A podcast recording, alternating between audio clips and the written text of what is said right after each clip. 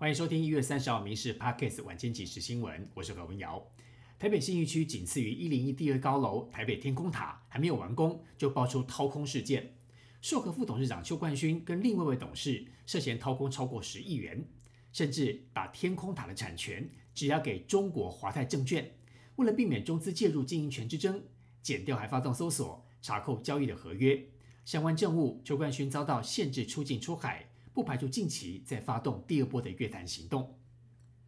新北市民众颇文控诉，之前经过土城顶埔捷运站，上头钢筋突然掉下来，只差三公里的距离就要被打到，命悬一线。很多网友看了直呼真的太夸张。捷运局表示，已经立即要求厂商暂停施作，并依照契约规定对厂商进行裁罚，至少三万元。后续确认周边维设完成之后，才可以进场施作。不过记者实际回到现场。还是有工人持续施工当中，无论如何必须做好安全维护，否则闹出人命，后果不堪设想。国会龙头之争，蓝绿两党前一天都前往民众党团拜会，希望争取支持。民众党到底会投谁？柯文哲今天召集了八名立委开会讨论，为了求保密，柯文哲还下令清场。据传，柯文哲已经做出决定。对此，发言人杨宝珍表示，团进团出的定义指的是采取集体共识决。也包括分裂投票，不排除任何的可能。明天早上九点半就会公布最后的决定。而游戏会拜会民众党团，说个人赞同单一招委制，也引发议论。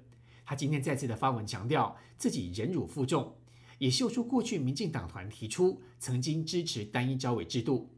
不过，民进党团总召柯建明解释，当时提出之后，因为没有共识，就没有处理了。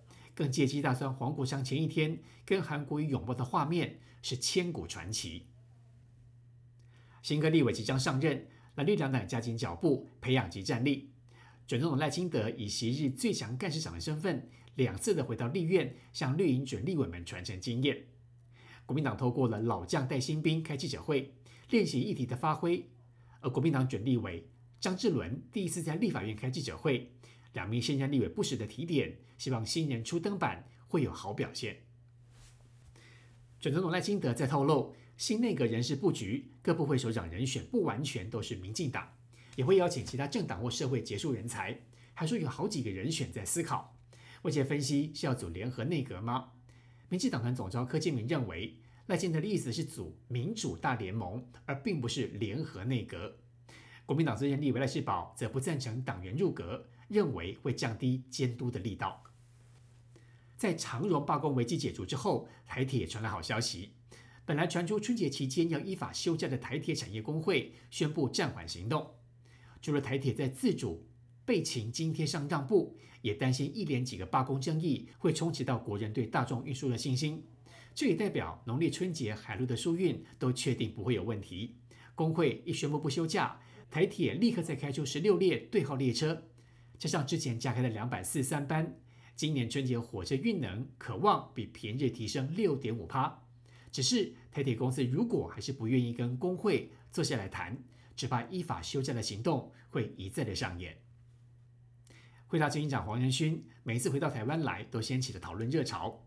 他目前已经离开台湾，不过有私厨店家抛出合照，说这一次是台湾 AI 供应链大佬都在现场。广达创办人林百里带队。台积电创办人张忠谋跟夫人张淑芬在辉达尾牙前一天还一起用餐。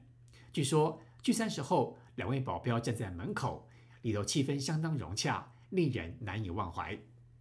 以上新闻由民事新闻部制作，感谢您的收听。更多新闻内容，请上民事新闻官网搜寻。